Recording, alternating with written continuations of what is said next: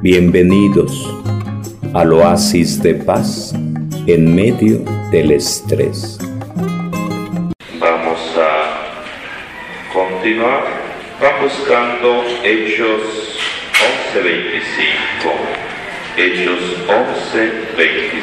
Hechos 11:25. Subraya esa cita bíblica.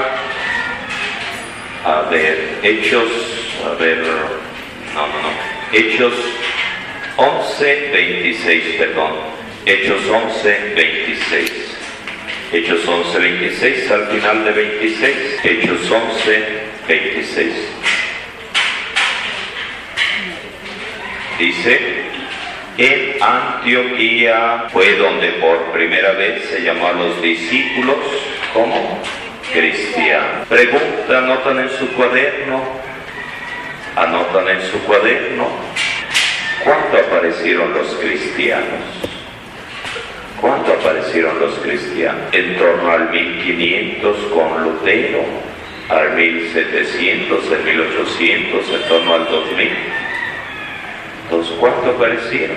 Dice Hechos de los Apóstoles, capítulo 11, verso 26, que ya desde el tiempo de los discípulos, desde el tiempo de Pablo Bernabé, ya desde Antioquía, un pueblo, una comunidad, se les empezó a llamar cristianos. Entonces, cristianos no es algo que aparezca apenas hace 20 años, hace 50 años. El pequeño detalle, el pequeño problema es que algunos hermanos quieren robarnos el nombre y el apellido. Los cristianos, el que cree en Cristo. Nos anotan en su cuaderno, cristiano, el que cree en Cristo, el que cree en Jesús. Cristiano, el que cree en Cristo. Católico igual a universal. Los cristianos, somos cristianos nosotros, cristianos católicos, otros serán cristianos adventistas, cristianos X. Pero somos cristianos por creer en Cristo Jesús. El pequeño detalle, el pequeño problema es que algunos hermanos toman para sí cristianos. Y ya como que para los católicos y eso de cristiano suena sospechoso. Pues no. Dice Hechos de los Apóstoles, capítulo 11, verso 26, y por ello decía, subrayen. En Antioquía fue donde por primera vez se llamó a los discípulos de Jesús cristianos. Con los cristianos no es un invento de algunos hermanos. Hace un siglo, hace 100 años, hace 50 años. No, somos cristianos somos cristianos, cristianos católicos, católico universal, los cristianos o creen en Jesús, porque a veces algunos hermanos se apropian para así eso como que los católicos pues no podemos llamarnos o es sospechoso, no, somos cristianos y dice desde que Jesús fue fundado. Pero llegó un momento en el cual ya les dijeron cristianos o creen en Cristo. Observaciones sobre el ministerio de otorgamiento de poderes de Bernabé. Él invistió de poder a nuevos creyentes, motivándolos a tener fe. Anotan en su cuaderno, anotan en su cuaderno en torno al tema que estamos viendo, ¿Quién te dio poder? ¿Quién te dio poder? ¿Quién te dio poder? Dirá Jesús, el poder me viene de Dios y transmite ese poder. Dirán los apóstoles, el poder me viene del Señor que hizo el cielo y la tierra. Pero aquí estamos hablando como Bernabé le dio poder, le dio autoridad, le dio confianza. Ese detalle, por eso planteaba en activa y en pasiva, si recibieron de sus papás esa confianza, esa seguridad, que a la vez si están eh, compartiendo esa seguridad, esa confianza a los hijos, porque eso a veces es clave, es clave para que uno desarrolle todo su potencial o para que uno se quede pues en los huesitos, todo debilucho anímicamente. Entonces esto es muy, muy importante. La confianza, la seguridad que damos a los demás o que le escribamos a los demás. Pero yo decía, el poder, ¿quién te ha dado poder? Pues aquí poder, empleándolo no en un poder político, no en un poder económico, no. No estamos hablando de ese poder, no. Sí, esa confianza, esa seguridad, esa confianza, esa seguridad. Uno, Bernabé y vistió de poder a nuevos creyentes, motivándolos a tener fe. Dos, él invistió de poder a muchas personas para aceptar la fe en Jesucristo. Tres, él invistió de poder a Juan Marcos aún después de su fracaso misionero. Cuatro, él invistió de poder a gentiles a través de Chipre y Galacia para que se volvieran a Cristo. 5. El inicio de poder a nuevas iglesias nombrando ancianos para dirigirlas. 6. El inicio de poder a su iglesia natal reportando sobre sus esfuerzos misioneros. 7. El inicio de poder al primer concilio eclesiástico para entender lo que Dios estaba haciendo entre los gentiles. Entonces, poder, remarcando, no estamos hablando de un poder político, de un poder económico, Estamos hablando de otra canción, de seguridad, de confianza. Entonces anotan poder igual a seguridad, igual a confianza. Estamos hablando poder en ese sentido. Poder espiritual, poder espiritual. Entonces, ¿quién? Bernabé, que aparece en varios momentos dando poder, dando seguridad, dando confianza. María Santísima dando poder a Jesús para realizar el primer milagro. Entonces, poder igual a seguridad y confianza. Entonces, clarificando, claro y. María Santísima dando poder a Jesús. Es decir, dando seguridad y confianza para que desarrolle su misión para que inicie y dirá el texto sagrado. Vamos a buscar Juan 2 nuevamente al final de del al final de ese texto aparece una frase muy importante, la razón de ser de aquel acontecimiento. 2. Entonces es clave lo que nos relata, lo que nos transmite Juan Apóstol en ese pasaje, en ese pasaje. Juan 2, verso 11. Juan 2, 11. Dice, fue el primer signo realizado por Jesús y lo siguiente, entonces subrayan esas dos frases y dice, así manifestó su gloria y sus discípulos creyeron en él. Primer milagro de Jesús, gracias al poder que le da María Santísima. Poder igual a seguridad, confianza. Y eso provocó qué cosa? Que sus discípulos creyeran en Jesús inicia su vida pública, inicia su apostolado, pero fue necesario el banderazo de salir. Por ello planteaba, ¿quién ha sido tu Bernabé? ¿Quién te ha inspirado esa confianza para aventarte, para seguir adelante, para emprender el juego? Importante, importante. Vamos a hacer un una pausa para meternos a mesa redonda. Vamos a hacer una pausa para meternos a mesa redonda. y les planteamos por aquí de las preguntas de autoevaluación. Dice, página 79, en el momento en el que te produzca una mayor satisfacción ver el crecimiento y el éxito de otros más que el tuyo propio, llegarás a ser un líder que otorga poder.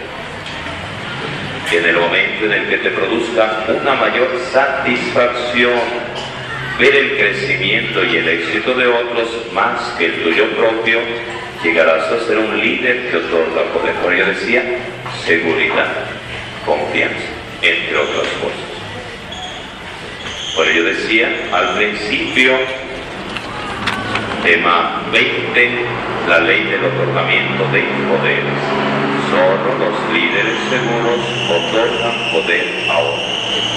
Confianza, seguridad. En algunos temas de autoevaluación, que aquí aparece también, cuatro, dice, ¿qué tan bueno soy para empoderar a otros, para otorgar poder a otros? ¿Qué tan bueno soy para otorgar poder a otros? ¿Cómo lo hago? Eh, aquí un punto muy importante, sobre todo en vida matrimonial, vida familiar, dice, ¿qué tan bueno soy para dar poder a otros? El problema que a veces pasa en la vida de pareja es que en lugar de que la pareja le dé poder a la pareja, le chupa el poder, le, le nubla el poder y le quita el poder, la autoridad. Pues ahí relación de pareja, poder igual a autoridad. Poder igual a autoridad. Entonces, poder igual a autoridad. Bien. Entonces, poder igual también a autoridad. Entonces, el otorgamiento de poder, el otorgamiento de autoridad. Entonces, la canción es, pregunta, notan en su cuaderno, tu pareja te da autoridad o te quita autoridad. ¿Ya la ves? Tú le das autoridad a tu pareja o le quitas la autoridad a tu pareja. Esto es fundamental, de verdad, para bien o para mal este punto. Ejemplo,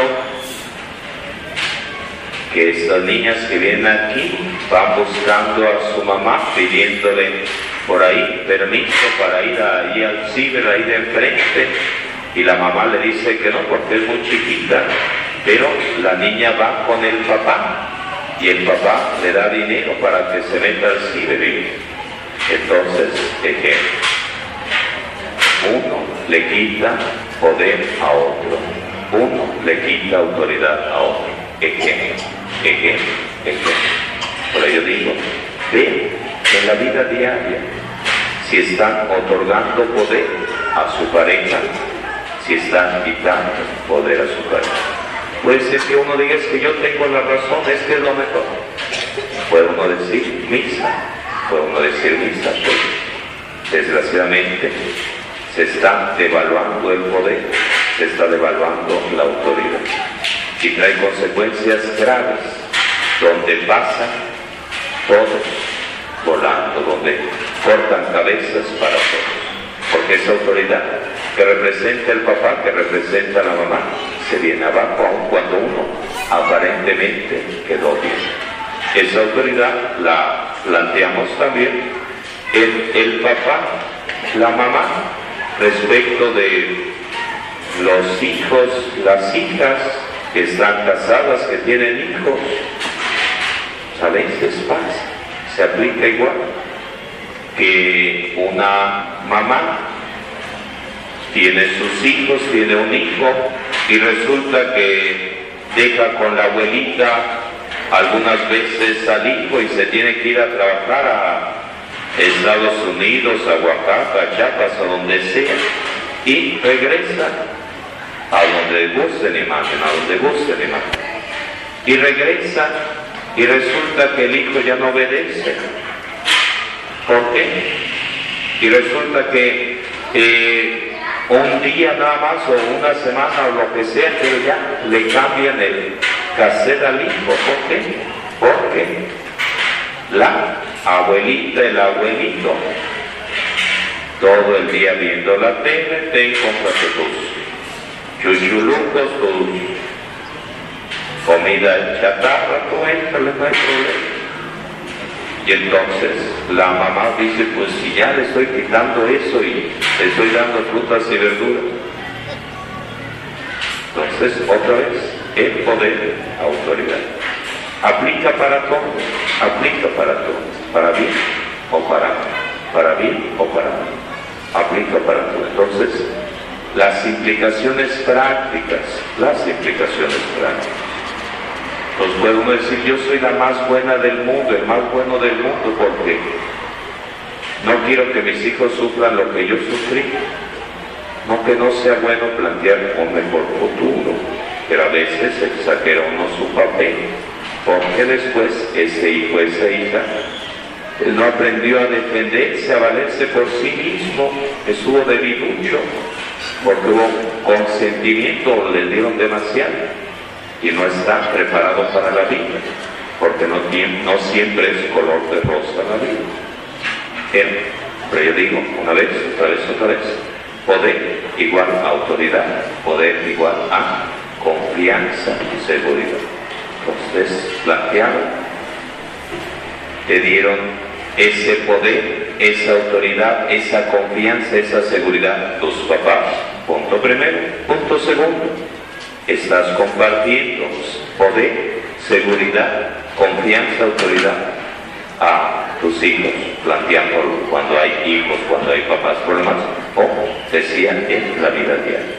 Entonces es un tema muy importante, muy es clave, es medular. ¿Por qué? Porque puede uno decir, pues si nada más le dije que fuera ahí al, al ciber, ¿qué malo tiene?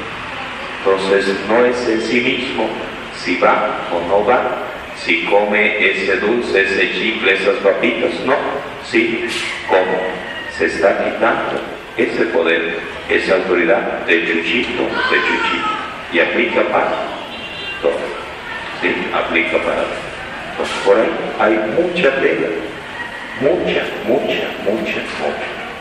Entonces estoy viendo un caso concreto en Zacatepec, eso de tres añitos, donde decía la mamá que tenía que trabajar en Cuernavaca, que dejaba a su hijo con sus abuelitos y con las tías, y pues ya cuando llegaba el niño con la mamá, pues ya no se quería levantar temprano, ya no se quería eh, ir a comerse por ahí las verduras, lo que habían preparado, porque sus hamburguesas, sus sándwiches, los que anuncian ahí los sándwiches de a los de la selección nacional. Entonces, ¿qué hay el problema?